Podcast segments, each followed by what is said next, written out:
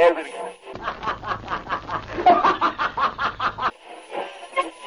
elegância masculina. E a poupança da Delitos continua numa boa.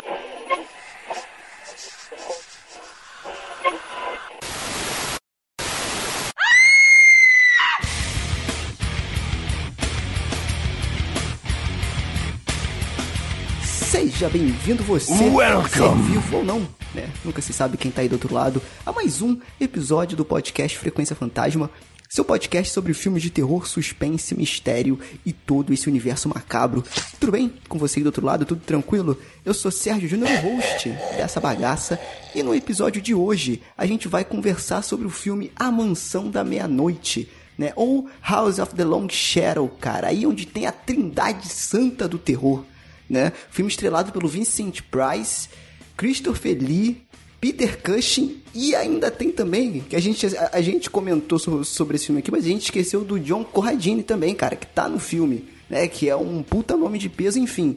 Um filme com ícones do cinema de terror que foi indicado e sugerido pela página Horror Sim, cara, que segue a gente lá no Instagram. Então manda um abraço pra eles aí e já deixa o convite aqui pra vocês seguirem a gente também. Você que tá ouvindo aí, vá lá no Instagram e procura por arroba Frequência Fantasma. Lá às vezes a gente faz uma enquete pra saber o que vocês querem ouvir, né? E aí a gente fez uma enquete sobre filmes clássicos e a galera su- meio que sugeriu vários filmes, né? E a gente anotou e um deles que a gente achou que ia dar um papo legal agora, nesse momento, é sobre esse filme, cara, esse clássico, né? Então segue a gente lá. Lembrando que também a gente tá no Facebook, Frequência Fantasma, e no Twitter, arroba Frec Fantasma. E claro que eu nunca tô sozinho, e hoje com, uma, com um convidado mais que especial aqui, né? Com uma presença especial. Mas vou, como sempre, começar com a prata da casa. Eu nunca tô sozinho e hoje eu estou com ele, Fábio Morgaro. Tudo bem, Fábio? Como é que você tá? Opa, e aí, beleza? Cara, nossa, que, que deleite, velho, pros olhos assistir esse filme, cara. Muito bom, muito bom. Estamos aqui com ela também, maravilhosa, Luíse. Tudo bem, Luíse? Como é que você tá? Fala galera, e não me interrompa enquanto eu estou monologando, por favor. Muito bom, muito bom. E o nosso convidado mais que especial aqui, cara, é o nosso amigo Léo Miguel, diretor, roteirista. Cara, o cara que realizou o Curta Âmago, enfim, o cara faz milhões de coisas, edita, serve o café, faz tudo. Léo, tudo bem, Léo? Fala um pouco de você, dos teus projetos e como que as pessoas podem te achar aí. E aí, galera, beleza? É, primeiramente, hoje a gente- nós vamos falar de um filme que tem um monte de coroa, mas não é o Cocum, né? e... e eu sou o Léo Miguel, sou diretor, roteirista das ruas, como o Sérgio falou.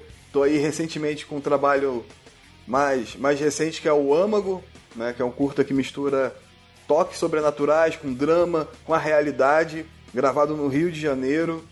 É, também tenho outros trabalhos já, já lançados no YouTube, como o Autômatos, o Sede, Vingança, e também um filme que eu mesmo é, estreio que se chama Estampido. Né? Na página da- das ruas, no Facebook, você pode encontrar também, na verdade, na página das ruas, você pode encontrar também os nossos outros trabalhos, como clipes e trabalhos publicitários. E estamos hoje aí para falar desse filme maravilhoso com Vincent Price, Christopher Lee, Peter Cushing, que realmente foi uma grata surpresa, não conhecia. É, cara, também eu não conhecia, eu me sinto envergonhado de falar de terror aqui, não conhecia esse filme. Mas tem um motivo pra gente não conhecer, que a gente vai falar aqui durante o episódio.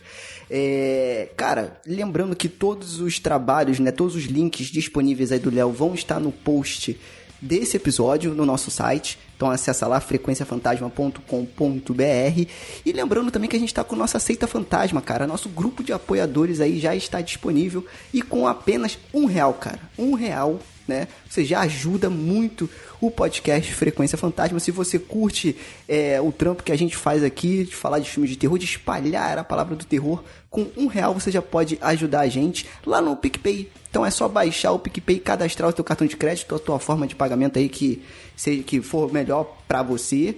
E, cara, já consegue já ajudar a gente, além de usar o PicPay para várias outras coisas, né? Porque o PicPay, ele é um aplicativo que serve para milhões de outras coisas, não só para ajudar aqui o Frequência Fantasma. Lembrando também da nossa parceira Darkflix, cara, que tá aí no mercado de streams, né? E, cara, eles são focados no terror, cara, um stream brasileiro. Então, se você ainda não conhece, vai lá, acessa a plataforma Darkflix, cara. E por R$ 9,90, mais uma vez, R$ 9,90 você tem acesso a um acervo de filmes de mais de mil obras, cara. Então vale muito a pena, acessa lá que a gente está assistindo muita coisa bacana lá e que a gente vai trazer vários filmes que tem lá na plataforma da, Dark, da Darkflix para conversar aqui no Frequência. Beleza? Então é isso, galera. Chega de enrolação e vamos investigar esta mansão mal assombrada. Ou não?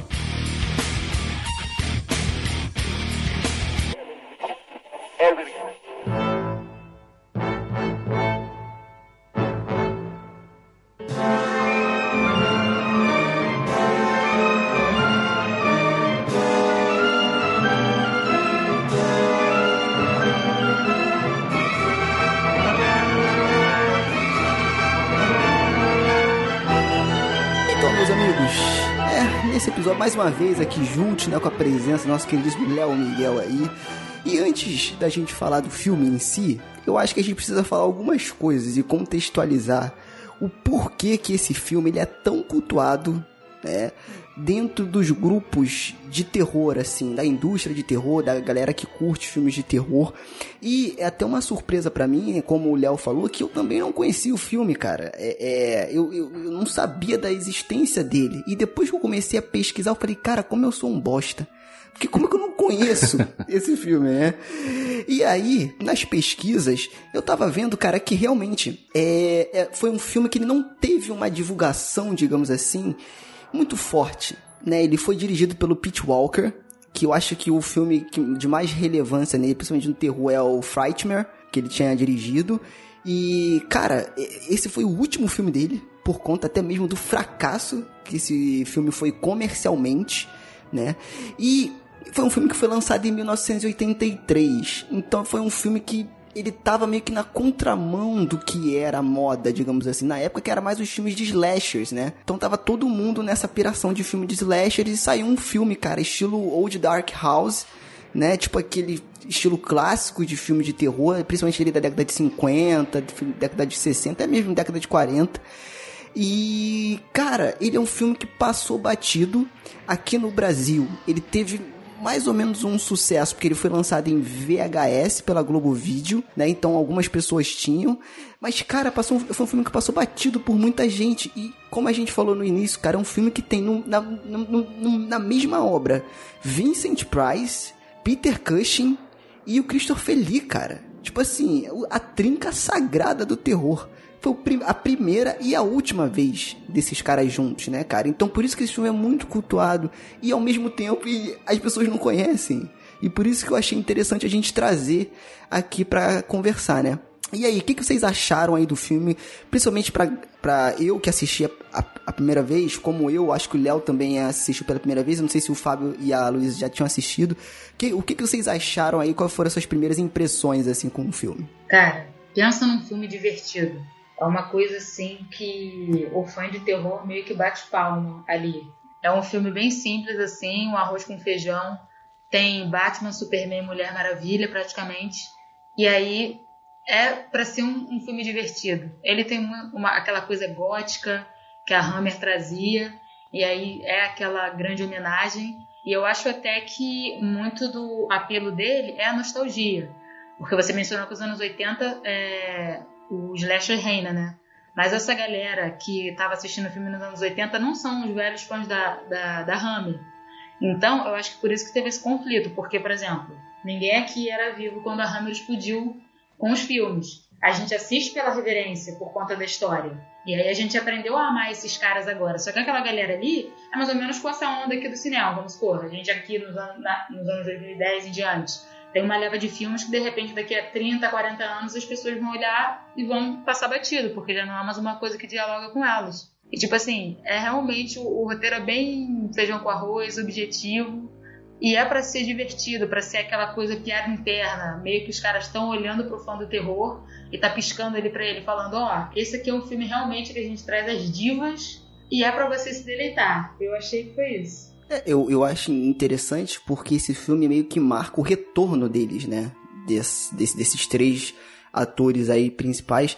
É porque esses três, né? O Vincent Price, o Peter Cushing e o Christopher Lee, eles são muito icônicos. Porém, cara, tinha a participação do John do John Corradini também, cara, que era um puta ator na época e assim, foi foi meio que o retorno deles. E, e, o que a Luísa falou é interessante que pra galera que curte o gênero e assiste esse filme, e assim, eu já assisti milhares de filmes deles, né? Mas nunca tinha assistido esse. E, e, cara, mesmo eu assistindo os filmes fora da época, igualmente como esse, né? Eu assisti fora da época. Cara, foi uma sensação de nostalgia, mesmo sem eu ter vivido da época. É muito doido isso, né, cara? E apesar de você falar que o, o roteiro é, é bem feijão com arroz, cara, eu achei muito legal eu me, eu meio que me peguei surpreendido em algumas coisas ali e eu vi nas minhas pesquisas que principalmente a, a galera a galera britânica lá, né, que o filme é em inglês, é, eles ficaram meio putos porque eles estavam com um hype muito grande, né, quando foi anunciada a volta deles. E aí o pessoal ficou meio pistola porque falou que o filme era meio que divertido, né? Ah, pô, mas é, é um filme que não tem tanto peso e tal. Mas então, eu vou, eu vou te falar, cara, eu vou te falar que eu levei a sério o filme, cara porque ele conseguiu me comprar na atmosfera dele. Claro que o, o final é, é meio que piada mesmo, né? Eles mesmos falam isso. A piada interna deles, né? Mas, cara, é, um filme que ele faz um feijão com arroz, como a Luiz falou, só que muito bem feito, é, cara. É, muito bem feito. Isso também é bom. Né? E é aquela coisa que eu sempre falo, você não precisa reinventar a roda, cara, para você fazer um puta filme maneiro, entendeu? Às vezes os, os caras tentam reinventar e aí faz merda entendeu? então eles falam que vão reinventar e aí bota a expectativa lá em cima e quando você vai assistir não é tudo aquilo que você imaginou.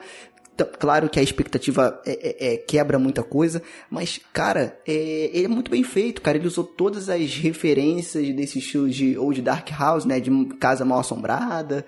É, ele usou muito bem a presença do, dos atores também. Ele reconheceu que era uma volta e que, cara, é, é, é para marcar. E eu fico triste ao mesmo tempo que o filme não marcou, entendeu? Marca pra gente, né, que curte o filme de terror, marcou agora pra mim que eu não conhecia, mas não marcou para muitas pessoas, né? É verdade, o filme assim é, foi, foi uma grata surpresa, né? Eu, eu também não esperava que, que eu fosse ver esse filme. Né? Não imaginava que nem que, que, que, esse filme tinha, tinha sido feito, né? Um filme de 83, acho que de 83 também é o Videodrome, Christine, que são filmes assim bem mais falados. E nossa, a atuação, né? O filme tem uma vibe meio filme, meio história de Agatha Christie, assim, né? Eu acho que lembrou muito também o, o atual Entre Facas e Segredos, né? Porque pode crer, brinca... cara, muito Agatha Christie. É, ele, ele lembra muito essa, essa brincadeira de detetive, né? De, de, de você ir, ir descobrindo os personagens. Né? Os personagens eles vão se modificando.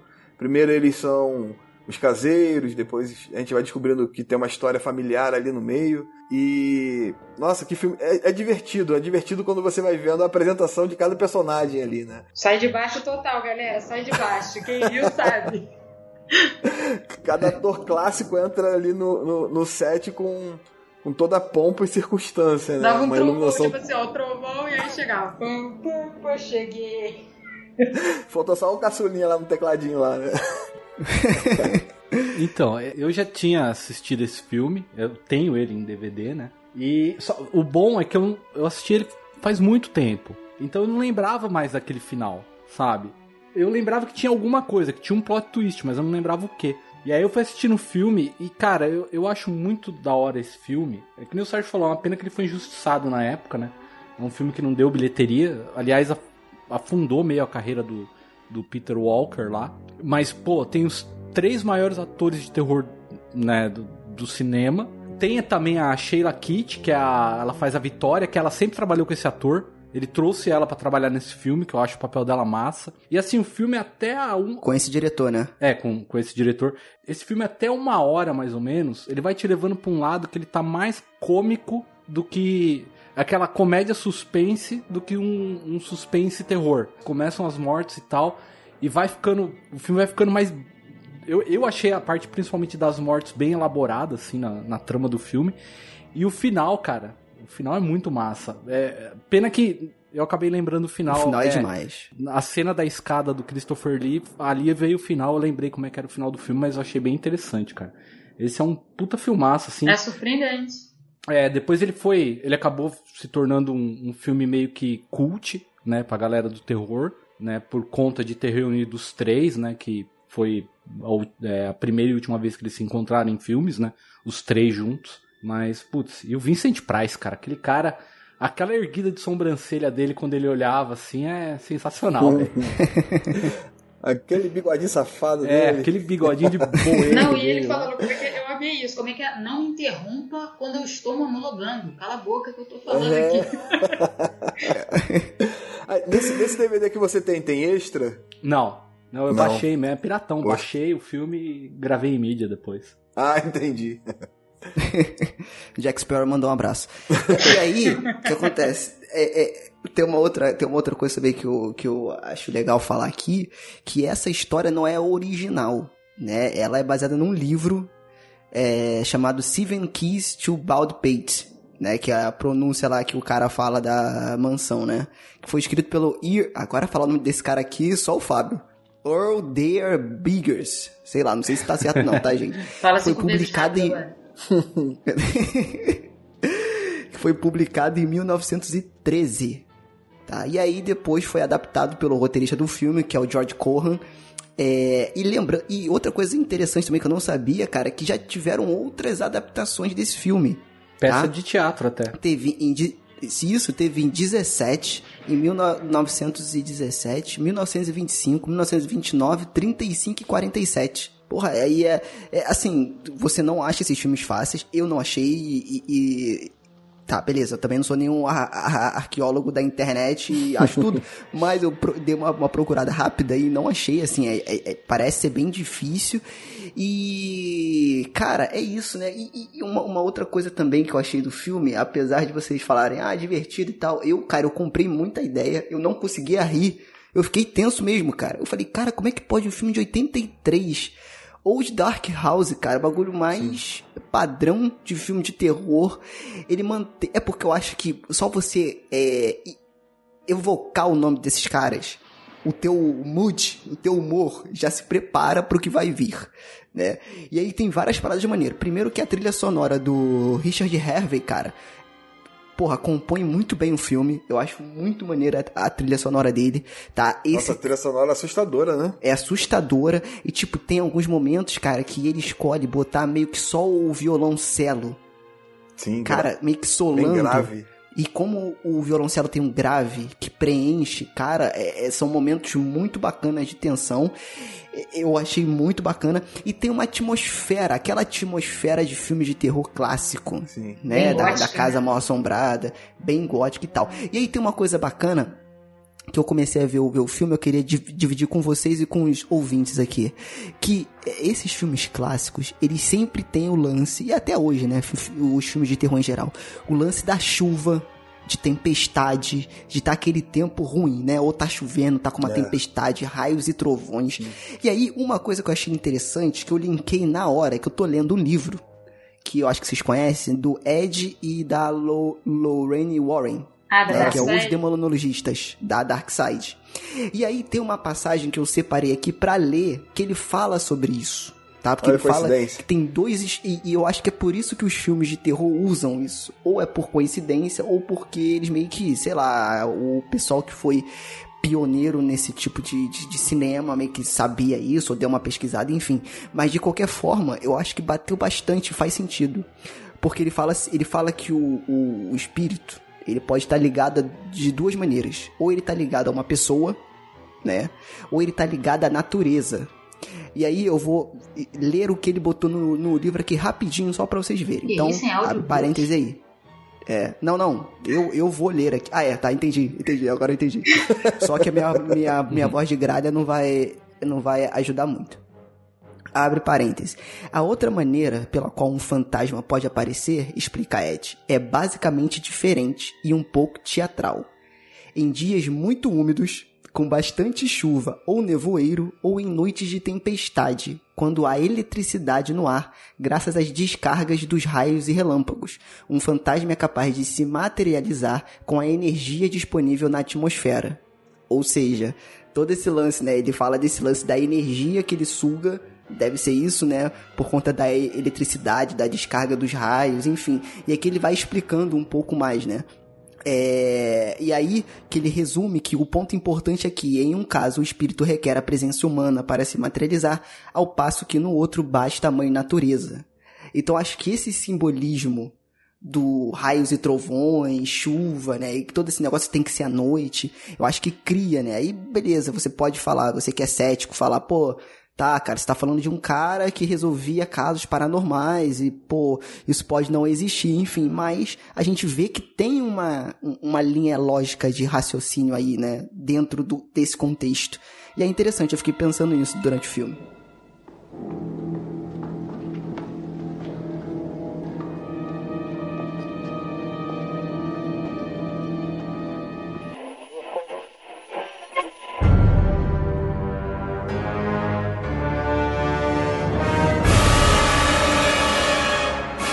E assim, falando de raios, o efeito prático dos raios é muito maneiro, né? Os raios muito desenhando maneiro. no céu, assim. Eu achei que ia começar mesmo, cara. Sério mesmo. Não parecia? Verdade. Parecia que o, que o Schwarzenegger ia aparecer a qualquer momento, né? Assim, vindo do, do futuro, né? Aqueles efeitos aqueles raios desenhados, assim. Parecia Power Rangers, tá ligado? Verdade. Mas Sério. o filme ele muda É, maneiro. totalmente de. Até de época depois que vai pra casa, né? Eu não sei se vocês sentiram isso. Uma coisa que me ajudou a comprar a piada foi que aquilo parecia muito um episódio de Chapolin, gente. Nossa, parecia. Aquele Parecia. cara, aquele cara, o cara de cabelo castanho protagonista, que era o, o Kenneth, ele era o Carlos Villagrán, com certeza. E a Mary que encontra com ele era a Dona Florinda, entendeu? Esses muitos papéis de Chapolin. Ficou igual. Então eu acho que eu, eu- eu nem cheguei nessa parte do ah, eu acho que isso daqui é sério. Não, eu falei, não, isso, isso é engraçado. Isso vai acontecer alguma coisa aí.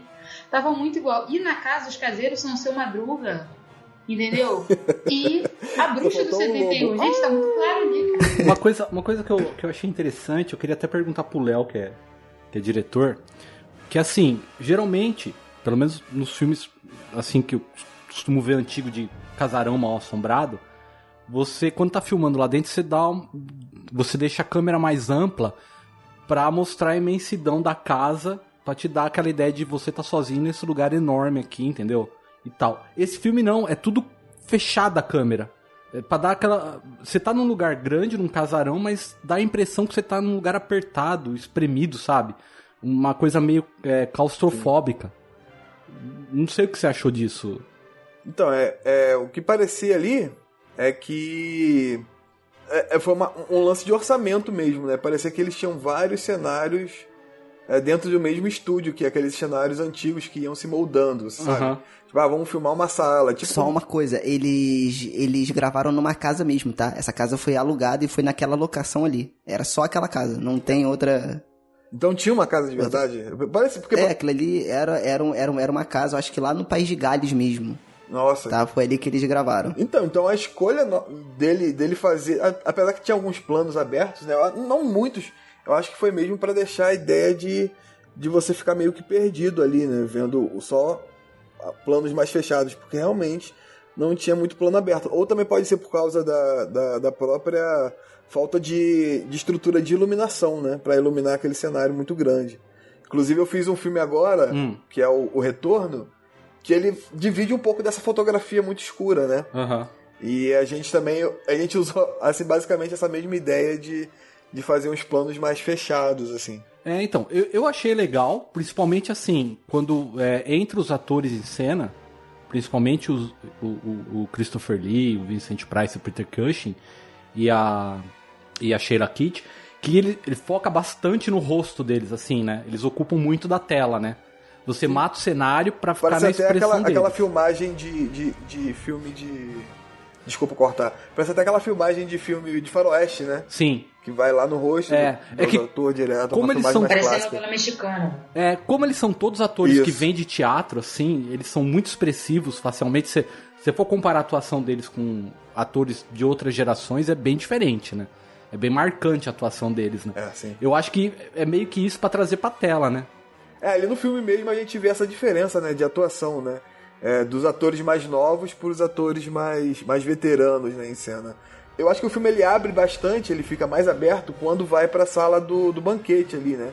Que aí sim a câmera fica um pouco mais distante, o, o clima fica mais até mais aliviado, assim, mais claro, né? Com mais fotografia, com uma, uma paleta de cor mais avermelhada, né? Traz até um pouco mais de vida. Eu acho que foi essa estética, né? De trazer para aquele momento um alívio e para o momento onde eles estavam ali naquele breu ali, uma apreensão maior. Não, e essa parte do banquete que você falou, eu acho muito massa, porque assim, quando. Eu esqueci o nome do personagem do escritor.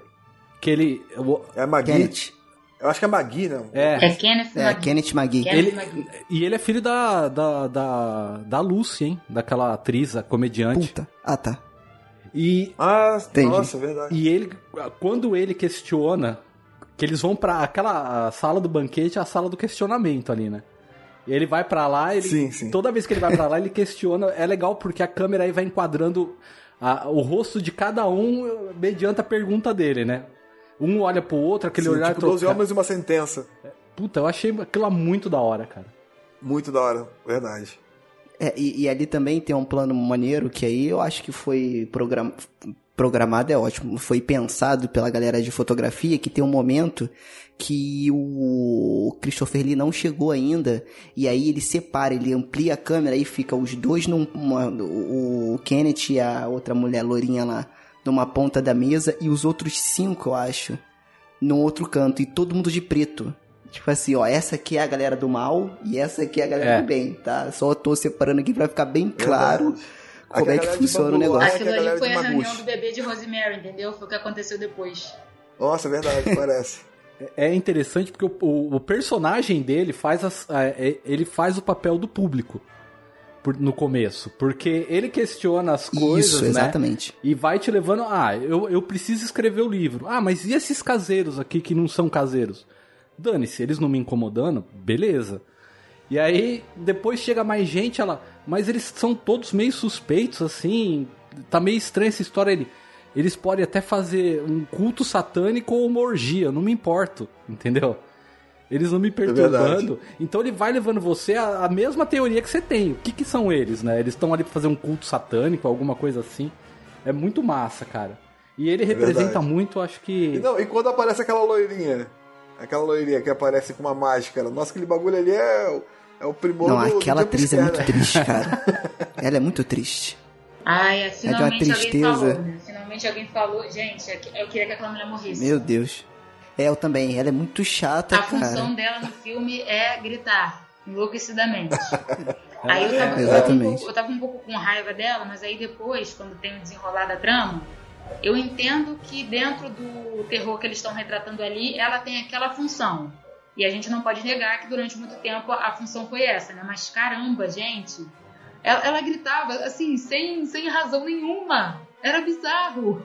Não, ela era mó sopa de chuchu mesmo. Agora, a, a, a outra que. A do casal, a outra garota que veio, eu rachei o bico. Ela já chegou dando em cima do Christopher Lee. Então, és o Não, Drácula? pois é, com aquela Pô, mas coisa quem não daria, assim, né? Eu daria em cima do. Christopher Lee. Ela veio lá, quer deixar a marca no meu pescoço. Ainda chama o marido de pau mole na cara dura lá. Ah, esse pau mole aí. Nossa, é verdade. Falou, nossa, um homem como você, bonito, rico, sexy, só faltou, oh meu Deus. É. verdade, Pô, mas verdade. quem não, mas, mas quem não daria pro Christopher Lee, né? Aquela Pois voz é. bonita Ah, dele. Todo mundo naquela Aquela sala voz daria, se você perguntasse, todo mundo naquela sala. Mas eu vou te falar, ah, cara, pra mim a interpretação que marcou de todos os três ali foram ótimas, não tem dúvida. Mas a que me deixou mais marcado foi o do Peter Cushing, cara. A minha ele também. fazendo o cara medroso, sabe? Tipo, o cara ele tem maior presença. ele Fragilizado, conseguiu- né? É, É. E ele conseguiu meio que subverter isso, cara. Eu achei bem legal. E eu acho maneiro também a gente, a gente falar do contexto do filme, que aí que tá. Eu sei que é uma piada, mas, cara, eu tô te falando, eu vi o filme a sério. Porque no início do filme, o que acontece? Resumindo a história, é um escritor né? Que num almoço ou numa janta com seu editor, ele faz uma aposta. Ele é um, ele é um escritor cético, tá? É um cara que não acredita em coisa. O cara fala, não, mas o que faz sucesso é quando você pega na emoção, as pessoas são conduzidas pela emoção e não sei o que lá. Ele começa a vir com esse papo de mais humanizado, que por isso que esses, esses livros estão fazendo mais sucesso. Ele fala, tá bom, então vamos fazer uma aposta. 20 mil dólares, sei lá, eu consigo te entregar um livro em 24 horas. Eu só, eu só preciso do ambiente e atmosfera ideal. Aí o cara fala, beleza, eu tenho essa casa aqui, lá em Gás, no país de Gás, blá blá blá blá blá. E aí começa o filme, porque ele vai para essa casa para poder escrever esse livro em 24 horas e ganhar a aposta. E aí começa a acontecer as coisas. E aí que tá, ele era um cara cético, né? Uhum. Pode ser uma história boba, tá? Mas eu achei isso muito legal. Ele era um cara cético. E aí, no final das contas, né? Ele viu que as emoções dele, que ele teve naquela noite, durante aquela noite lá, cara, fez ele mudar o pensamento, evoluir como pessoa, de certa forma, né? E ele não acreditava nisso. É porque o cara falou, cara, é isso que conduz hoje, isso, entendeu? É, é, é emoção, é humanidade, e ele não acreditava nessa coisa. E aí, depois que ele fez isso tudo, é isso que é o legal do filme. De, tipo assim, cara, a gente armou isso justamente para te mostrar que, cara, o sentimento importa. Entendeu? E, e, ele não se importava com isso. Isso é, é legal porque a gente também tava sentimental, diga, digamos assim, quando os três picas da galáxia apareceram. Uhum. Sim. Entendeu? Total. Então é, uma, é muito legal A isso. frase do, do, do Christopher Lee diz tudo. Quando ele morre no, na cena da escada, que ele levanta, o, ele vira pro personagem do Christopher Lee e fala: Não, a culpa não foi sua, Roderick, né? Você foi uma vítima. Sim. E Aham. aí ele vira pra ele e fala: Então você agora acredita nas relações humanas e morre. Porque tudo isso da história é baseado nisso. Isso. O, a- a- a- o conceito é as relações humanas, que ele não acreditava. Tanto que depois ele fala: Eu me apeguei aos personagens do livro, por isso que a escrita fluiu tão bem. Porque eu me prendi aos personagens. Que é o que a gente fez durante o filme. A gente. Eram atores que a gente gostava e nós se apegamos aos personagens deles, entendeu? O filme, pra mim, ele, ele, ele é uma metalinguagem Exatamente. pra quem é fã do terror e curte o trabalho do artista. Eu acho que é por isso que ele quis tanto reunir esses artistas. Pra falar sobre as relações humanas da gente com o ator interpretando um personagem, uma obra, sabe? Não é nem a obra em si, o É, filme é é que a gente mansão. não liga pros outros. Eu, pelo menos, a gente, não, a gente tá cagando pro, abre aspas, protagonista. A gente quer ver os três velhos lá arrasando e a gente nem liga, a gente quer ver os caras lá. Então, é a nossa, exato, É a nossa relação humana com eles. Então, acho que tudo isso que o filme quer dizer pra gente é assim, um, é, um bom filme vai, além da, da, da história em si, da ambientação, o trabalho artístico do, dos atores, dos produtores, entendeu? É, eu acho que é mais pra esse lado. Tanto que ele rejeita o dinheiro no final, né? É, porque todo o lance no começo... ele É, ele rasga o cheque, eu fico puto. é, é, porque no começo ele é bem capitalista, né? Eu até pensei assim, a sinopse desse filme seria assim: um capitalista vai pra uma área improdutiva, chega lá e tá o MST, sabe? Seria a sinopse do filme mais ou menos assim. É, Mas. falou uma versão brasileira. É, se fosse. Só faltou só o bolo chegar lá pra invadir a casa também. Na verdade, o cara ainda fez uma obra muito melhor do que ele esperava do que ele ia fazer, né? O cara acabou dando uma lição de moral e um- uma parada assim que, que foi física ali, né? O cara, a obra do cara, a lição de moral acabou virando um livro. E isso que eu achei tão maneiro, que a metalinguagem atinge até essa parte do filme, né? Que no final tudo aquilo ali acaba virando um livro. Sim. Achei bem interessante É, isso e, também. e- e a mocinha, né? Porque quando a- no final que você descobre que é tudo, né? Parte do livro, que a secretária vem, ele fala pra secretária: Você acredita em amor à primeira vista? Porque é o que é questionado no Isso. início do filme pelo editor dele, quando ele vê a secretária. Ele fala: Você acredita em a primeira, Pode crer. a- amor à É primeira verdade. vista? Ele fala: Não, eu só tô com tesão nela.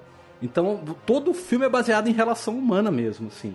É eu achei muito louco isso daí na história.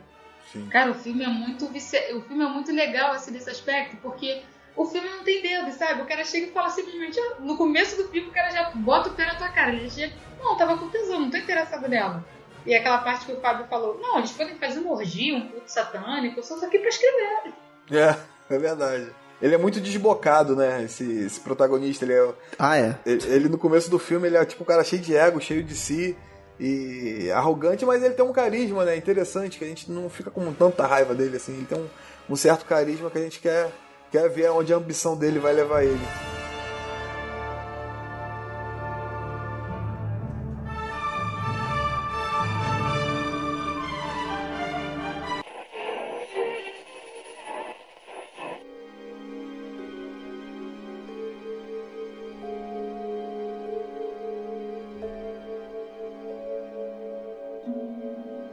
Cara, e esse filme tem um núcleo dele que é essa história que ele meio que inventou, né, para poder dar essa desculpa toda da relação humana, que é do irmão que ficou preso lá por conta do que ele fez, teoricamente, né, entre aspas, é, para aquela família. E cara, eu vou te falar, por isso que eu falei que eu levei esse filme, tô falando que eu levei esse filme a sério. Porque eu achei muito bacana a discussão que eles levantaram. Porque tipo assim, beleza, aconteceu aquele negócio da família, primeiro que tudo ali tem um lance de revisitar o passado, deles voltarem pra vida deles, né, que era a, a mansão. Aí eu falei, cara, se eles estiverem todos mortos, vai ser tão ruin. Mas tão sem graça. que eu acho que eu já vi isso várias vezes. Eu também achei. Quando chegam aqueles dois case- caseiros, abre aspas, né? Eles, tipo, esses caras estão mortos, né? não é possível. É, pensei que fosse virar a volta do parafuso, os outros, né? É. Tantos outros filmes assim. Exatamente. Não, pode crer. Isso, essa coisa que ele mencionou agora, muito bacana, Léo, porque me lembrou muito essa coisa do, do gótico e a volta do parafuso, que tem isso do escritor estar contando uma história que foi contada a ele. Tipo Sim, essa brincadeira que ele faz. Ah, eu vou contar aqui uma história que eu fiquei sabendo dessa tragédia da sua família. Me lembrou muito também. Aí vai, vai rolar uma viagem doida, gente. É, alguém já leu Jane Eyre? Qual? Jane Eyre. Não. Não. Não lembro, cara. Tipo, tem uma trama, dentro- não vou dar spoiler, galera, calma. Tem uma trama em que a personagem tá escutando é, vozes dentro da casa, e aí depois você descobre que é uma, é, na verdade, uma pessoa e tem toda uma história bizarra por trás disso. Que você, você pensa assim, nossa, meu Deus, que é muito do que ele conta ali do, do irmão, né? Que ah, ele seduziu uma camponesa e depois dilacerou o ventre dela e tal. Que é, uma, é, que é essa coisa do, do gótico, né? Tanto é que ele menciona, eu, eu adorei, ele menciona o Morro dos Ventos Uivantes no começo da história, Sim, que é essa coisa bem né? trágica, bem visceral, bem, ah, meu Deus. Bem romantizado, é verdade. Ele, ele desnoba o, o- o Morro dos Ventos Uivantes. E só pra deixar claro aqui, Sérgio, eu também achei que o filme fosse sério também. Eu só me liguei que o filme tinha uma parada de comédia, acho que lá nos 50 minutos. Eu tava levando o filme bastante a sério. Acho que ele me, me pegou nessa parada. E 2 a 1 um. É, E você, Fábio? É, Então, assim, é, eu sabia que esse filme ele tinha uns tons de comédia, porque eu já tinha visto, né? Mas revendo agora, eu achei meio até distoante, porque o personagem principal lá do escritor era a parte dele era bem cômica e quando entrava os outros mudava o clima da música e soava como se fosse um mistério mesmo. Né? Mas eu sabia que era meio. Tem uma comédia, eu não vou lembrar agora o nome, é um filme antigo também. Ele veio acho que depois desse que é sobre um assassinato numa mansão também, e ele é comédia, sabe? Ele é mais pro lado comédia mesmo. Ah, que eles gravaram vários finais, não é esse? Isso, acho que é os suspeitos, né? é o Clue. É o, é o, é o do, do, do, do jogo mesmo, né? É, É o filme do jogo. É, é do jogo, é o Clue. isso. Muito bom também esse filme. Fica a dica aí pra pessoal assistir. É, esse filme é excelente, cara. É. Cara, mas aí que tá, por exemplo, essa, esse, essa parte do roteiro que trata o lance do, do irmão e tal, cara, eu fiquei pensando, cara, eles tocam num assunto muito bacana e a interpretação deles dá um peso pra aquela família. Por exemplo, esse lance de abrir a porta, né? Ah, não, que ele tá preso lá na porta e deles estarem retornando o passado. É como se eles estivessem com medo do passado deles. Tipo assim, do que eles fizeram. Sim. Se, se- se a gente levasse em consideração essa história, é tipo assim, cara, eu não quero voltar lá. Sabe quando tu fez alguma merda, ou tu acha que tu fez a- a- alguma merda que fica na tua cabeça, mas vai ao passado. Mas um dia você vai ter que visitar aquilo, você vai ter que encarar aquilo. E esse filme ele traz isso de uma forma que eu não, assim, de novo, eu não vi comédia, eu tava muito preso no filme. É, falei, cara, profundo. que coisa interessante, cara. Que parada maneira, cara. E tipo assim, ele, é como se tivessem feito. É, como se eles tivessem feito algo tão ruim, né? Que eles têm medo de aguentar o que, o, o que, o que, que viria quando eles abrissem a porta. Né? Ou seja, aquela porta é o passado. Você vai abrir a porta do passado para encarar de frente o que você fez ou não. Né? E, o, e o Peter Cushing, ele reproduzia muito bem esse lance da culpa. Amargurado. né? Que ele tava culpado, que ele se sentia culpado pelo que ele fez. Então, assim, cara, isso é sensacional e que vai linkar com o que eu acho do final. Por isso que eu achei esse final. Gente, se vocês querem um filme com plot twist foda, é esse filme. Porque tem. É um combo. É um combo. Primeiro é, Shyamalan, é, você é ridículo, você é ninguém perto desse cara. Cara, primeiro que aquela sequência da, da machadada é foda, É foda. quando o Vicente Price morre, né? Que se você percebeu, é tão maneiro, aí é mais efeito prático, e o Léo, não sei se ele se ligou nisso, que o machado tem resto de cabelo. Tem. Sim, cara, do me cara. nisso. É muito Parece até um foda, pouco é o, muito o massacre foda. da Serra Elétrica, né? Que ficava aquela sujeira. Isso. E eu achei também aquela Isso. apreensão da, dele subindo com o machado pra garota e a garota presa.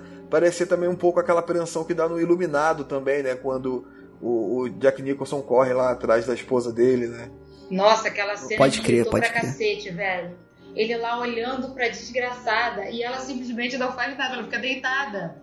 Ele tá cabelo parecendo dela ficou preso, não foi isso? sei o lá, vestido dela, sei. devagar pra cacete, a mulher não faz nada, meu irmão. Foi aflitivo. É, é, essa parte que você tava falando do mistério do, do Roderick, né? Isso, isso foi muito interessante, porque você entra numa outra. É, é por isso que eu falo, esse filme sobre relações, que ele trata muito de relações humanas, é muito interessante, porque envolve aquele lance que a gente sempre fala de filme, na maioria que aborda, sobre casta, né? Porque você vê que eles eram de uma família nobre, que eles se importavam com o nome, e eles não levaram às autoridades. Eles julgaram e, e trataram o caso entre eles. Isso é um outro ponto ótimo do filme. E aí eles voltam porque deu a, se- a sentença acabou, né? É, até o Vincent Price fala assim: Eu sou o juiz e o executor. Sim. É, porque ele é o cabeça, Ele né? fala, ele é o, nós é éramos a lei aqui. Ele fala assim, ah, nós, nós somos a lei aqui. Como assim? A gente não pode levar isso pra fora. Exatamente. Exato, é. E ele é, o, ele é o laço forte da família, né? Ele é meio que o cabeça, né? O Peter Cush é o mais fraco, né? E, cara, eu acho muito louco porque eles voltam como a obrigação, que nem o Sérgio falou. É o passado voltando, porque eles têm que. É, a sentença foi cumprida, 40 anos que ele ia cumprir ali. E agora é a hora de soltar ele. O Peter Cush não queria. Porque aquilo atormentou ele durante tanto tempo que ele, ele chega até a falar: todos nós deveríamos ter morrido, né? E, e ele. Depois ele começa a achar melhor não acatar e soltar o Roderick, né? Eu achei muito louco essa parte, cara. Muito louco. E essa parada que tu falou, Fábio, é muito maneiro que foi um outro ponto que eu vi que eles levantam também, que é uma boa discussão e que é, tá muito em voga hoje, cara, que é até que ponto é o limite, né? Ou, ou até que ponto pode chegar a justiça com as próprias mãos, que é o que a família fazia. Sim. Foi o que Sim. você falou. É, Eu decidi condenar ele. Tipo assim, e o Kenneth fala, cara, mas você não tem direito de, de, de julgar ninguém. Entendeu? Isso quem tinha que julgar era a justiça. Uhum. Aí ele, não, mas a nossa família era que mandava e não sei o que lá. Então, até onde, né, é, é, a gente tem esse lance de justiça com a própria mão, sabe? De, até onde a gente acha o que é certo pra gente, tipo assim, o que é certo pra gente, pro nosso modo de pensamento, provavelmente não é o pro outro, né, cara? E, e- essa discussão que ele levanta é muito foda, cara, no meio do filme. Pra- e, e- e isso tudo, essa construção robusta, torna o final tão foda, tão foda, cara, do filme, que você fala, caraca, cara, por isso que esses caras são os ícones do terror, cara. Por isso que esses caras são tri- a trinca do terror. Porque, beleza, o, o roteiro ele é bem escrito. Só que, cara, o jeito que eles entregam aqueles, aqueles personagens, você compra a ideia deles, cara. E aí você vai com eles até o final. E- isso é muito bom. Você compra a ideia do Roderick, você conta do que era o, o, o suposto irmão que estava preso. A, a única coisa que eu achei meio deslocada foi aqueles jovens que chegaram lá do nada, Nossa. que com eles ou sem eles não, não faria dif- diferença Não, nenhuma. eles já estavam desde o começo lá, né? Eles estavam lá naquela estação de trem esperando lá. E já dali eles já eram bem deslocados. Eles eram estranhos, assim, né? Gente, era bizarro. deles. Eu acho que ela só apareceu ali pra cumprir a cota de nudez, mais ou menos. Teve uma certa É. nudez ali pra dar em cima do, Tinha que ter. do Christopher Lee. Porque, gente, a trauma com ele não tem. É, é, Então, é eu acho que mortes, é- né? Eu acho que a ideia deles era pra ser. Desculpa, assim, eu acho que a ideia deles era pra ser meio que. É, deixar bem explícito que eles eram atores mesmo, né? Eu acho assim, que era pra mostrar que aquilo tudo era uma trama de, de, um, de um teatro, né? Então, eu não Uma atuação. Por isso que. Eu acho que por isso que o roteiro deles era muito diferente. Fa as falas deles eram diferentes. Até a trama que acontecia, as brigas deles eram, assim, muito, eram muito fracas, né? Mas, mas Então, aí. Eu tenho a impressão uma de que não coisa- precisava. Que mesmo depois que eles descobrem que eram todos atores, tipo assim, eles chegam no momento que dá a impressão de que, cara, quem convidou essa gente? Tipo, tá todo mundo aqui na festa, quem convidou vocês, cara? Mas não é, eu, É. eu, eu vejo um pouco diferente nesse sentido. Eu acho que eu entendi, assim, pra mim, o porquê desses dois personagens. Porque, assim, como ele era o escritor que não era apegado às obras, né, que ele tinha essa coisa de não ter essa relação, né, para ele era só escrever pelo, pelo dinheiro, ele, vem em, pra ele um personagem que o cara é um artista plástico. E que o cara é apaixonado pela Sim. arte, ele não consegue, ele não consegue o reconhecimento da arte dele. E ao mesmo tempo ele tem o problema com a mulher dele, que ele não consegue ter um relacionamento com ela. E ele não larga ela, ele é apaixonado por ela, tanto que ela humilha ele lá, chama ele de pau mole e tal, e ele continua com ela. Então eu acho que ah, esses personagens eles foram introduzidos pra mostrar pra ele essa questão de, olha, é a arte, você tem que ter o amor a ela, você tem que ter de- dedicação a ela, entendeu? Tanto que o, quando ele fala que é escritor, quando ele chega, o Peter Cushing fala pra ele: Ah, é uma, uma obra. É, es- escritor, é uma obra é, belíssima e não sei o que, o poder da caneta e tal. Fala algumas coisas assim. Ele dá uma reverenciada. Que é pra chamar ele pra. Ó, você tá escrevendo só pra ganhar dinheiro. Né? Que ele ainda fala: Eu tô escrevendo um livro porque eu vou ganhar 20 mil dólares. Ele corta o Peter Cushing ali e fala isso daí. Tipo, dane-se, eu não, não ligo muito pro, pra beleza da arte. Eu acho que foi mais nesse sentido. Verdade. E pra cobrir a cota de morte, porque a morte da menina com lavando a cara com ácido foi da hora, velho. É melhor, né? É, na verdade, assim, sim. Foi muito maneiro. É, foi a melhor morte E do os filme. efeitos práticos desse filme. Aque- aquela hora ficou muito Agatha Christie. Ficou mais Agatha, Agatha Christie ainda, né? Porque, e agora? Como é que vai ser? E a coroinha morta com, com a linguinha pra fora? Os olhinhos Com azeitona, tinha uma azeitona no olho dela, tinha? Uma azeitona É na cara dela, não era? É, o olho dela era meio falso, assim, né?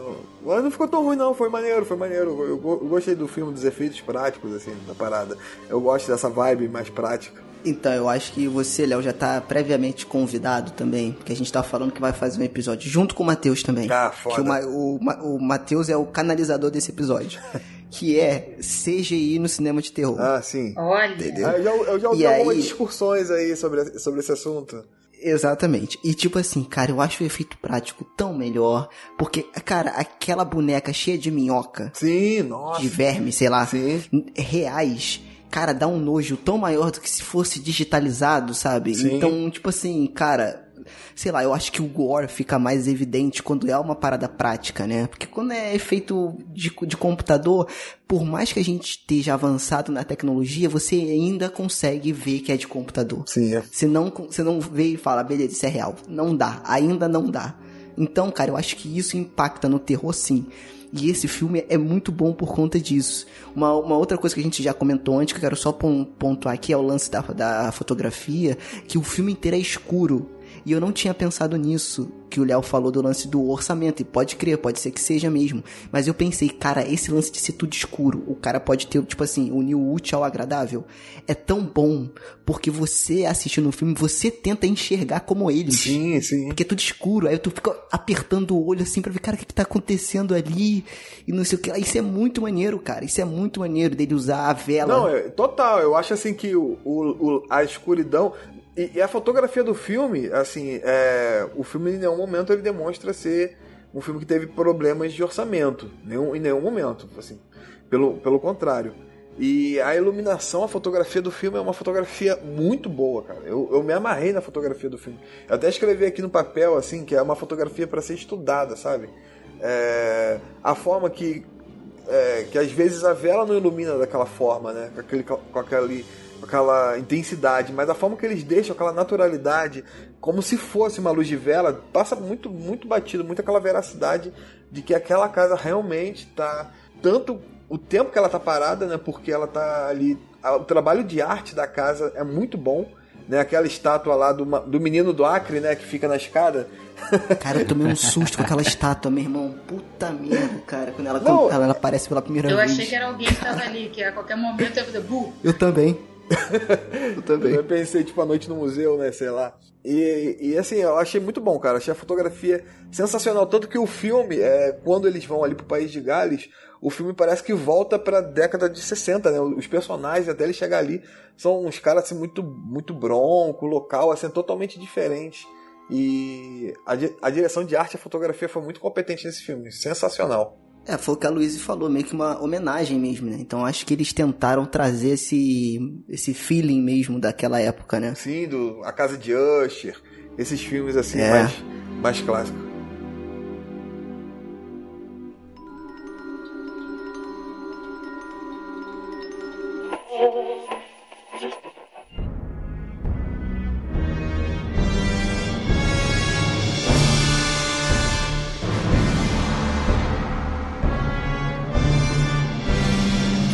Eu acho aqui, cara, que pra mim é uma das partes mais legais do filme, que a gente pincelou no início, mas, cara, a entrada dos personagens principais, que pra mim são os três, né?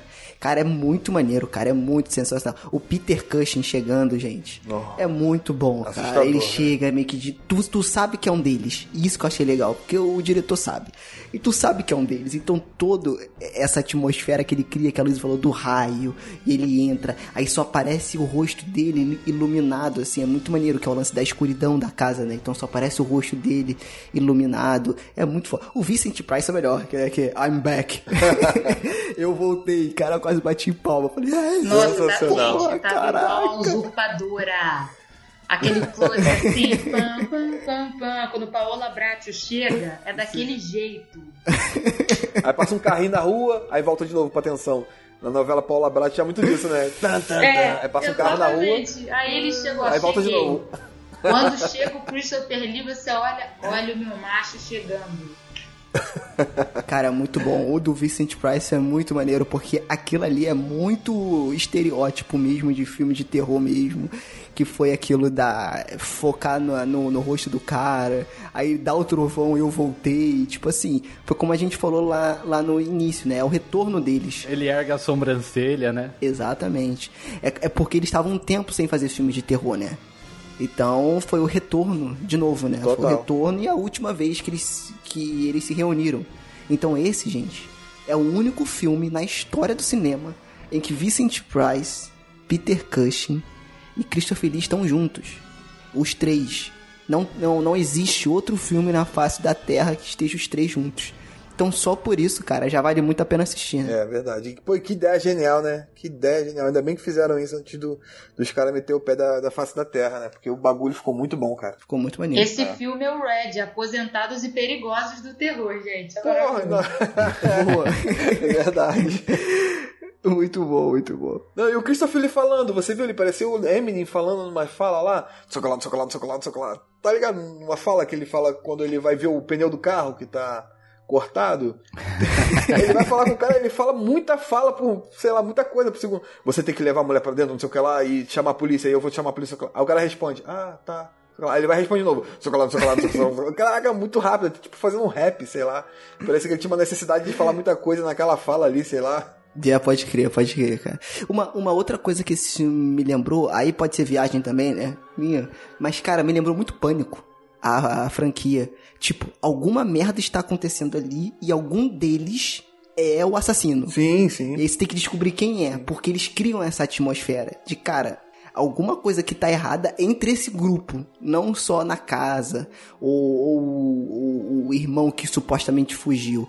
Alguma coisa entre eles ali tá errada, e você quer descobrir o que que é, cara. E aí, claro, o Pânico bebeu dessa fonte, né, mas como eu sou muito fã da franquia, eu me lembrei na hora. Né? Eu falei, cara, um desses caras é o assassino. Aí eu comecei a pensar quem seria, né? E, e- e isso é muito bom no filme, cara. Isso é muito maneiro. Eu acho assim que esse filme ele, ele influenciou vários outros, né? Porque, tipo assim, o Oito Odiados também parece um pouco com Oito Odiados, né? Que vai chegando uns personagens de cada vez ali, vai sendo apresentado um. Olha aí. Eu acho que tem, tem muita influência de vários outros filmes, né? Assim, acho que a galera bebeu bastante da fonte desse filme aí. E aí eu acho que o final, cara, desse filme, ele conversa muito sobre tudo que ele falou. Porque ele tem essa história densa, que é o irmão que ficou preso, que, cara, tem que voltar para encarar o passado. Então você compra toda essa história, você fala, cara, que família maluca, o que que tá acontecendo aqui? Nego morre com ácido na cara, bebendo ácido. É um, o Peter Cushing se mata, é um desespero. Cara, o que que tá acontecendo aqui, cara? E o final, primeiro que o homem bom pra morrer. Que, que morte foda do Christopher Lee, cara. Na moral, Nasceu cara, pra morrer. que morte foda. Nasceu pra morrer. Boa, nasceu pra morrer. Muito bom a morte dele. E aí, quando ele dá a reviravolta do final, né? E aí que tá. Quando um bom plot twist é feito, cara. Foi muito bem feito esse, esse plot twist, cara. Porque as pessoas começaram a chegar. A galera que tava morta. Aí tu fala, aí tu fala meu Deus, caraca, que tá acontecendo aqui, cara? Aí todo mundo começa a se reunir, né? Inclusive a garota que tava do lado do, do Kenneth, né? Também desce, né? Pra se unir ao grupo ali dos atores. E aí ele começa a explicar que ele fez aqui. Aparece o editor do livro, né? Que é o que dava as risadas aí durante a noite e tal. Que a gente achava que era o irmão. E aí ele começa a explicar. E olha que interessante, foi uma parada que eu tive essa, esse insight, eu não sei se vocês pensaram da, da, da mesma forma, que eu não sei se para pra pensar, eles retrataram o que esses ícones do terror fizeram durante a vida inteira. Eles enganaram a gente. É verdade. Eles, tipo assim, usaram o talento deles, né, Pra assustar nos filmes de terror. Eles fizeram a mesma coisa nesse filme. Eles usaram o talento deles de atuação pra enganar a gente, assim como Kenneth, o filme inteiro, cara. Né? E, e- e, cara, é o que ele fala, né? Uma montanha russa. Você tem que você tem que estar nessa montanha russa de emoções. É, o pessoal gosta disso e, e foi o que aconteceu, cara. Eles nada mais do que retrataram a vida inteira deles que era atuar, né, com a arte deles, enganar a gente no bom sentido, né, do, do lance do terror. Falei, cara, que irado, cara, que irado. Por isso que eu achei esse plot twist do final muito foda, nesse contexto. E aí foi, foi uma coisa que o Fábio falou, o filme ele vai te levando, ele, ele te engana, ele vai te levando pra um caminho, e aí no final ele te bota em outro, e, vo- e você não fica puto, né, porque, cara, venhamos e... co- e convenhamos, a história do passado, de encarar o passado, de pô, desse lance da justiça com as próprias mãos, da família quebrada, é muito mais intrigante do que um joguinho do, do editor pra mostrar alguma coisa pro escritor. Mas eles te entregam isso com tanta é, é, é, é, perfeição, cara, que tu compra. Tu fala, foda, se aparecesse o Bozo e a vovó Mafalda ali, eu comprava. Entendeu? Porque, cara, é, é- é muito bem feito, cara. Esse final é muito bem feito. É um filme com muito cuidado, cara. Eu acho que foi um filme feito com muito cuidado. E mais uma vez, eu acho uma injustiça esse filme não ser re- reconhecido, cara. Porque, pra mim, ele não é um filme revolucionário, mas, cara, ele é um filme muito bem feito, cara, que uniu os Vingadores do Terror. É, então, cara, A Liga da Justiça, né? sensacional. Ah, é porque é Dark. Tem que ser Liga da, Justiça porque é Dark. Essa porra de, de coloridinha do- da, da Marvel. É, é isso aí. É o- aquele múmia verso lá do da Universal. Dark, O Dark é, o Dark Verso, né? Isso. Voltou só o Boris Karloff nesse filme, né? Mas acho que ele já Pô, tava morto, ó, né? Podia ter uma continuação. Aí, aí É o Bela Lugosi, né? O Boris Karloff, o Bela Lugosi e o Lon Chaney Jr. Pô, aí sim, mano. Caraca. Esse é bom, né? É, aí começa a forrar.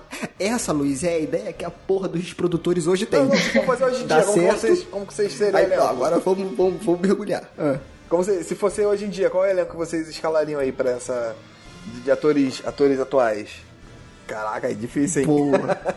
De Caraca, atores pô, atuais, vamos, vamos, cara. Vamos lá. Tem que ser três, né? É, de atores aí da. da Três, né? é, é, da, da galera aí da atualidade aí. E agora? Cara, ia ter que ser alguém do James Wan, ia ter que ter lugar ali, porque eles são, é, querendo ou não, eles agora são a, a face do terror mais popular. Sim. Vera Farmiga. Começa por aí, seria aquela irmã. Pronto. Aí, ó. A irmã da, da, da família. Nossa, pra mim ela ia ser a loira chata lá, cara. É, no, no- no lugar do Price eu colocaria, colocaria o, o William Defoe. Nossa, pensei nele também. William Defoe. Pô. Cara, eu acho que no lugar de algum deles eu botaria o Robert Englund, Aí, que é o Fred Krueger. Tem que tá. Ó, como, como escritor eu colocaria o Kaczynski, por causa de um lugar silencioso. caraca, foda, hein? Caraca, boa, Foda. Fábio. Que, é, é, é porque assim, cara, eu não, eu não consigo desassociar ele do Jim do The, The Office. Office, né? Eu não Verdade. consigo. Eu não consigo. Mas de fato, ele está escrevendo um- umas paradas interessantes aí, cara. Verdade, dirigindo. né? Eu, eu, É, eu acho que ele ficaria bom no papel do escritor. Sim, sim. Então, ó, Vera Farmiga é a irmã, Robert England, pra mim tem que ser um deles. É, o escritor é o Krasinski. Quem é, quem é que você falou, Fábio? O Eu Léo? falei o, o William Defoe sendo o, O William o, é Defoe. o Price, lugar do Price lá. Olha, eu acho que ia ter que arrumar um lugarzinho pra Anya Taylor-Joy. A Taylor Joy ia ser a garota lá do, do, do, do derreter a cara, né?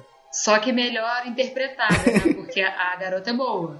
É, verdade. Cara, eu não consigo me lembrar dos atores, cara, de terror. A Anya né? Taylor-Joy fez a bruxa, a Thomasin. E, Ah, não, sim, é. é, mas quem? Vamos botar o Robert Pattinson, vocês? Vamos botando o Robert Pattinson em tudo? Não, não, Robert Pattinson. Não, não, Aí assim, ó, é ó, demais. não, agora eu vou, vou defender aqui Não, agora. mas o Robert Pattinson é bom, o Robert Galera, não, é é, bom. pois é, gente, olha só, eu posso falar, não tem problema nenhum com isso, que eu, eu cresci li Crepúsculo, fui no cinema, e gente, de lá pra cá, o cara fez um monte de trabalho. Muito bom, muito bom. ele mesmo. também sofre daquela Sim, síndrome, ele é ele tem aquela síndrome também do que o Zac Efron sofreu depois. Que o cara fez aquele filme ali pra pagar os boletos, e aí a pessoa toma a carreira dele só por isso. Tanto Sim, é que depois que rolou o farol, todo mundo, ó, como ele é bom ator. Gente, ele já é bom É. ator há muito tempo, cara. Coitado, né? ele fez aquele bom comportamento, aquele- naquele filme Bom Comportamento. É, tem um outro também que tem o. Sim, pesquisem um filme dele chamado Road. Ah, é com Guy Pearce, né? Eu acho que. The- The- exatamente, Nossa, filmaço. Sensacional. Esse Bom Comportamento também é bom, já viu? Cara, eu já ouvi falar, mas eu não cheguei É, a dos ver. mesmos diretores lá do. Pe- Vou, pesquisar. Do Jorge. Cara, o que, que, que vocês acham do Tim Curry? Ah, Tim Curry, mas Tim Curry tá muito ruimzinho, né? Mas, por exemplo, esse seria bom, hein? Se colocar ele na roupa de diabo, eu compro a ideia. Mano, ele é, o melhor, ele é o melhor diabo do mundo. Ele é o melhor diabo. É, não, ia ter o, aquele Stella, né? Stella Skarsgård também é um bom ator também. É, ele é muito bom. Que ele coroa Pô, foda. esse coroa foda. Cara, eu, eu vou te falar. Que merda, hein? A gente não tem atores emblemáticos Não tem. de Não terror, temos, cara. não temos, porque parou esse- essa ideia, né? Antes todo- todos os atores eram meio de caixinha, assim, né? Os atores de, de terror, os atores de, de, de, de romance, eles não se misturavam muito, né? É porque se você for reparar, ó, se você for fazer um, pegar, fizer um apanhado de filme de ação, eu garanto que você ia achar mais fácil. Exatamente, é verdade. Porque hoje em dia você, por exemplo, você pega Sim. Velozes e Furiosos. Você tem, a- as pessoas podem não gostar, podem gostar, mas você tem caras É ali só muito estabelecidos, que estão ali há anos. Então você pensa, na sua cabeça vem, ah, bota o Vin Diesel. Aí depois pega outro, ah, pega o Jason Statham, pega o The Rock. É muito mais simples. do Muito que mais você simples, aquelas exatamente. carinhas assim do terror que vão fazer 20 filmes seguidos. Porque até Invocação do Mal, é, você tem aí um tempinho construindo, o universo não, não é como se tivesse tido direto Invocação do Mal 3, 4, 5, 6, 7 mil. Né? Esses caras tão- construíram a carreira toda em cima de vários filmes, interpretando Drácula, Van Helsing, toda a vida. Não, acho que a cara do terror atualmente... Gary Oldman. É, Gary Oldman. O Cara, Gary Oldman. Pesado, hein? Pesado, tu, falou, tu falou de Drácula, eu me lembrei. Mas, mas então, esses, esses, esses atores que a gente falou, nenhum deles é, é ícone do terror. Vocês já perceberam? A gente não tem ícone de terror. Só o Robert O Englund. Hereditário também tá sendo marcado só pelo terror, né? A... Nossa, esqueci o nome da mulher, cara. Caraca, vão lembrar. o nome dela. Putz. Que ela fez, ela fez vários filmes de terror. A Toni. Colette? Toni Collette, exatamente. Isso. Ela é bem conhecida pelo terror, né? Não, ela foi. Foi. Gente, ela ter sido esnobada no Oscar foi um absurdo. Foi triste, triste. Não, é isso, cara. Eu acho que a gente não tem muitos atores assim, é, é, é, ícones, né? Do cinema de terror. Até porque o cinema de terror hoje é muito independente, né, cara? Então é difícil você ter atores assim grandes. Tô falando de bons filmes, né? É, é, é um pouco complicado, assim. A gente fica muito. no- Claro, gente, que existe milhões de filmes que saíram aí de terror, que saem todo ano, que são maravilhosos. Só que ícone, por exemplo, que a gente, como Vincent Price, por exemplo, ou Peter Cushing, que ficaram marcados por uma carreira no cinema de terror, dos anos 90 pra cá a gente não tem Então, nada. Sabe por quê? Não tem nada. Eu acho que porque o terror mais moderno, os ícones de terror moderno, são pessoas que têm aquela cara meio que maquiada, né? Por exemplo, o, o Mike Myers, o Doug Bradley lá do, do Hellraiser. Pode crer. O, o, o Fred Krueger, né? O Jason, todos eles, todos os ícones que nós temos mais recentes, todos eles são criaturas que não tem muito bem uma expressão, né? Ou estão com uma máscara, ou estão com a cara totalmente deformada. né? Uhum. Então, assim, é até o próprio Massacre da Serra Elétrica, né? Lá o, o, o- o ator lá, o Gans estava com, com, com, com a cara também tampada. Então, as referências do terror atualmente são é, o slasher, né? Que é o que é o que, que são os ícones do terror e dentro do slasher nenhum deles tem uma uma identidade assim, um rosto muito claro, né?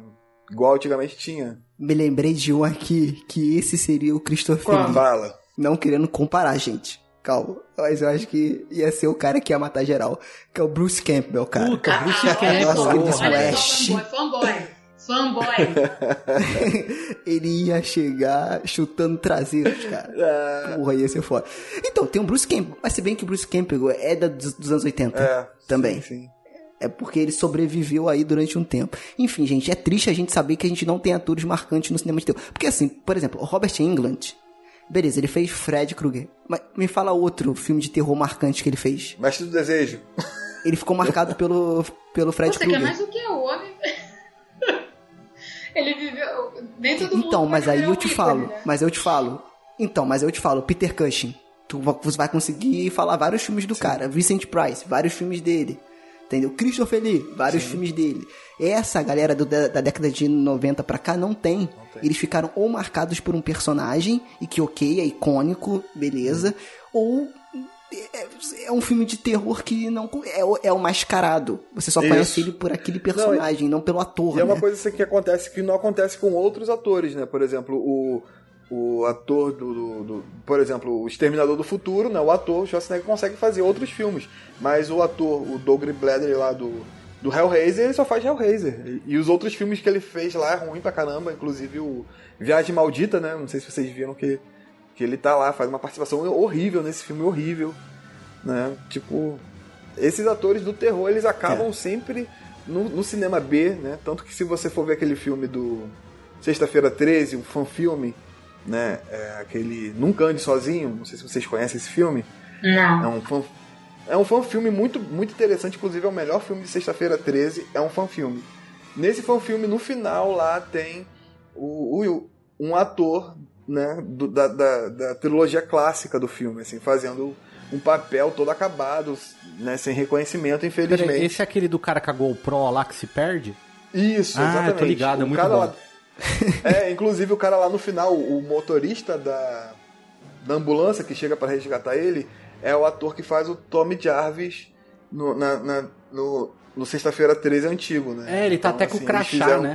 Com o nome. É, exatamente, tá lá escrito Jarvis lá no crachá, exatamente. É, cara, eu fiquei bem triste com a nossa escalação, porque a gente realmente. Agora eu fiquei pensando nisso, cara. A gente não tem ícones de terror, gente. Não, mas é, é, eu não Tem, ficar... mas de uma Eu outra acho que não precisa forma, ficar né? triste, cara, porque hoje em dia o sistema, né? Antigamente tinha aquele sistema de estrela, né? No, no cinema clássico, né? Que cada ator era de um estúdio. Eu acho que hoje é tipo assim, a gente pode. A gente, a gente pode ficar triste por um lado, igual você pensar nesse seu. Com esse seu pensamento, a gente realmente pode ficar triste. Mas hoje a gente também pode ver, tipo, Lupita Nyong'o at- atuando num filme, tipo, 12 anos de escravidão e num, num Nós também, entendeu? É, a gente tipo tem essa. assim, eu Pode crer. acho que é uma coisa interessante, porque você vê, dessa lista, você não tem ícones do terror, você tem excelentes atores. Sim. Os caras fazem de tudo. Exatamente, exatamente. Tipo a, a, a, a mulher lá do, do, do Homem Invisível, né? A Moss. Esqueci o nome dela. Nossa, essa mulher é sensacional, É, então, cara. Ela manda ela muito, manda cara. tudo. Ele, É. Elizabeth, Elizabeth Moss. Moss. exatamente. Então, ela, ela. Eu acho que eu eu consigo ver talvez uma comédia dela, até no Mad Men, né? Que é uma série muito boa. Ela tem um papel mais cômico. E no Handmaid's Tale e no Homem Invisível, ela. Nossa, é de chorar. Quando a raiva você quer chorar, você quer ficar em posição fetal. É, exatamente. Essa mulher é uma, uma grande atriz aí, uma grande. Vai ser um grande nome, a gente vai ouvir falar muito dela aí. Então, se a, se a gente fosse fazer um filme hoje desse, seria Robert Englund, é, William Defoe, Vera Farmiga. Quem mais que a gente falou? Já esqueci. Krasinski. Krasinski e. Não, é, é, é Zan Joy, que eu sempre esqueço o nome dela. Taylor-Joy. Isso aí. Anne Taylor Joy. É. É, não tá Não, ruim, Não não. tá ruim, não? Tá bom. Mas, mas Dá como vai ser um remake? Não, mas como vai ser um remake, vai ser uma merda. Pode ficar tranquilo.